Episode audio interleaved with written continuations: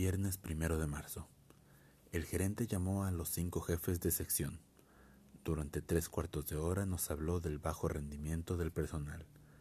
Dijo que el directorio le había hecho llegar una observación en ese sentido y que en el futuro no estaban dispuestos a tolerar que, a causa de nuestra desidia, como le gustaba recalcar desidia, su posición se viera gratuitamente afectada. Así que de ahora en adelante, etcétera, etcétera. ¿A qué le llamarán bajo rendimiento de personal?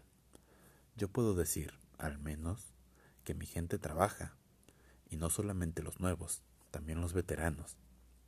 Es cierto que Méndez lee novelas policiales que acondicionaba hábilmente en el cajón central de su escritorio, en tanto que su mano derecha empuña una pluma siempre atenta a la posible entrada de algún jerarca. Es cierto que Muñoz aprovecha sus salidas a ganancias elevadas para estafarle a la empresa 20 minutos de ocio frente a una cerveza. Es cierto que Robledo, cuando va al cuarto de baño, exactamente a las diez y cuarto, lleva escondido bajo el guardapolvo el suplemento en colores o la página de deportes.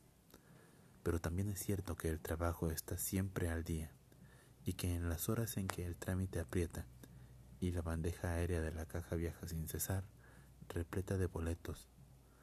Todos se afanan y trabajan con verdadero sentido de equipo. En su reducida especialidad, cada uno es un experto, y yo puedo confiar plenamente en que las cosas se están haciendo bien. En realidad, bien sé hacia dónde iba dirigido el garrote del gerente. Expedición.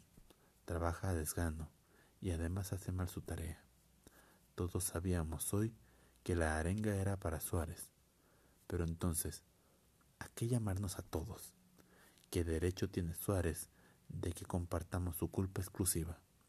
¿Será que el gerente sabe, como todos nosotros, que Suárez se acuesta con la hija del presidente? No está mal Lilia Valverde,